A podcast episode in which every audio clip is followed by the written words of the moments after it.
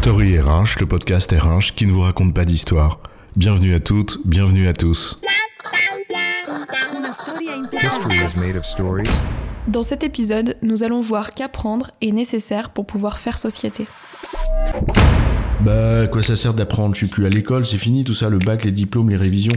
C'est bon, ça suffit maintenant si c'est pour rester assis derrière un bureau à écouter la bonne parole d'un autoproclamé expert, ça va 5 minutes, mais honnêtement, je suis très très bien sur mon canapé. C'est vrai que dit comme ça, ça fait pas rêver. On aurait bien aimé rendre ça plus cool en mode test and learn pour que ce soit hype, in, à la mode, mais vous connaissez notre aversion pour les buzzwords. Alors non, on va bien parler d'apprentissage et de notre responsabilité d'apprendre, même en dehors des bancs de l'école. Apprendre, une responsabilité individuelle pour faire société, c'est quoi l'histoire? Apprendre, c'est un processus, une sorte de boucle qui devrait être sans fin.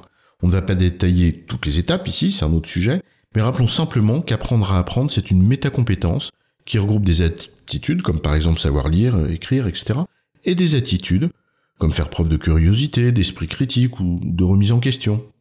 C'est finalement une sorte de culture face à l'apprentissage qu'il convient de développer si l'on veut avoir réellement la capacité d'apprendre.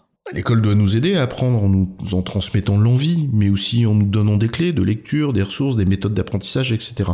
C'est tout le rôle de l'enseignant et même au-delà de l'école, certainement aussi celui du formateur, du mentor, enfin bon bref, de toutes les personnes qui sont animées par cette volonté de transmettre. Mais ce qui est compliqué, une fois qu'on a dit ça, c'est que personne ne peut apprendre à notre place. Bien sûr qu'il existe des cadres plus propices que d'autres pour apprendre, des méthodes d'apprentissage, des ressources utiles, mais si j'ai pas envie, je n'apprendrai pas. Les attitudes nécessaires à l'apprentissage sont personnelles. La curiosité, l'envie, le doute, le questionnement, la volonté de chercher. Et c'est bien pour ça qu'il s'agit avant tout d'une responsabilité individuelle. On va pas s'attarder ici sur le, le rôle de l'école, mais on va se consacrer à ce qui se passe après les études. Personne n'est responsable de notre apprentissage, ni la société, ni l'entreprise, ni les RH, ni le management. C'est bien à nous, individuellement, de chercher à nous développer, donc à apprendre. Et des opportunités d'apprendre, on en a tous les jours devant les yeux. Pas besoin de se payer une grande école. Le premier enjeu, c'est bien sûr celui du temps que l'on y consacre, de notre propre volonté d'accéder à des ressources gratuites sur Internet par exemple, d'engager des conversations fécondes, des échanges et des partages pour se nourrir du savoir de son voisin. Le savoir est à portée de main, il est dans notre poche, au bout des doigts pour reprendre l'image de Michel Serres et sa petite poussette. C'est bien une des conséquences du digital. Mais c'est à nous de les saisir, ces opportunités. Un peu comme dans un buffet, dans une réception où le plateau de petits fours te passe sous le nez, mais personne va te les mettre dans la bouche à ta place. C'est à toi de tendre la main pour le saisir, le petit four. T'as pas envie? Tant pis. C'était trop loin? Déplace-toi. Le plateau va repasser. Euh, je peux en avoir un autre? C'est vachement bon. Bien sûr, on ne dit pas que c'est simple. Ça demande évidemment un effort, et peut-être le tout premier effort, à savoir celui de l'humilité, celle de savoir que l'on ne sait rien, comme nous l'a si bien appris Socrate. Tout notre savoir n'est que représentation. On croit savoir, mais on ne touche pas réellement du doigt le réel. Simplement, on s'en approche. Pour apprendre, il faut donc être prêt à déconstruire nos propres systèmes de représentation. Et ça, c'est flippant, c'est pas confortable, c'est instable. Si à chaque information je dois tout remettre en question et faire l'effort de chercher de nouvelles réponses, qui demain seront elles aussi remises en question, bah c'est un peu rude. Sisyphe c'est sympa, mais enfin ça va 5 minutes. Tu as raison, on est bien mieux en étant engoncé dans nos certitudes. Je sais même pas pourquoi on écrit ce podcast en fait, arrêtons tout. Pourquoi s'infliger tout ça? En fait, cet inconfort ne relève pas d'une forme de sadisme, mais bien d'une nécessité et ce à deux échelles. D'abord à l'échelle individuelle. Qu'est-ce que je gagne à apprendre? À quoi ça sert? Bah être moins con. Une meilleure compréhension du monde dans lequel je vis, une meilleure lecture des choses. En apprenant, je grandis et je m'élève. Même si je sais que je ne pourrai jamais atteindre le réel, apprendre me permet de m'en rapprocher infiniment. Ça nourrit mon esprit. Dans une société où la quête de sens est perpétuelle, apprendre peut nous permettre de répondre à ce besoin. Anna Arendt le dit, je cite, La compréhension est productrice de sens. Oui, mais pour ceux qui disent ouais, bof, le jeu n'en vaut pas la chandelle, on fait quoi? On pourrait tout à fait s'arrêter là, une fois de plus. Apprendre, c'est une responsabilité individuelle. L'instruction est obligatoire jusqu'à 16 ans, après, tu fais ce que tu veux. Mais allez, on vous donne un autre argument. L'employabilité. Alors non, c'est pas un mot magique, mais c'est quand même un argument.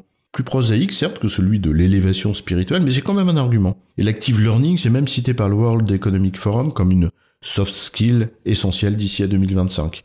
Au-delà de l'argument d'autorité, c'est le World Economic Forum qui l'a dit. Apprendre, c'est la capacité à lire le réel, pour mettre à jour nos systèmes de représentation. C'est donc clé sur un marché du travail mouvant, où l'on sait que les métiers n'auront de cesse d'évoluer, et où notre capacité à nous adapter à ces évolutions et à développer de nouvelles compétences constituera un atout majeur. Apprendre, c'est finalement une des conditions de notre adaptabilité ou agilité. Et hop, encore un buzzword. Et ça nous renvoie à la deuxième échelle, l'échelle collective. Apprendre n'a pas seulement une finalité individuelle, que ce soit la satisfaction de notre besoin de sens ou notre envie de faire carrière. Apprendre, ça a aussi une finalité collective. C'est un devoir en tant que citoyen, en tant que membre d'une société, quelle qu'elle soit. Le monde évolue, nous devons évoluer avec lui. Le regarder tel qu'il est et non pas tel qu'il était ou tel qu'on voudrait qu'il soit. Et la première étape de cette lucidité de l'optimiste qui regarde la réalité en face, bah c'est bien la capacité à apprendre. Et si nous voulons entreprendre, si nous voulons prendre part à ce monde qui se joue autour de nous, ne serait-ce qu'en consommant, en allant voter par exemple, alors nous nous devons d'apprendre, c'est-à-dire progresser nous-mêmes. Apprendre en tant que devoir citoyen constitue finalement les fondations de notre capacité à progresser collectivement.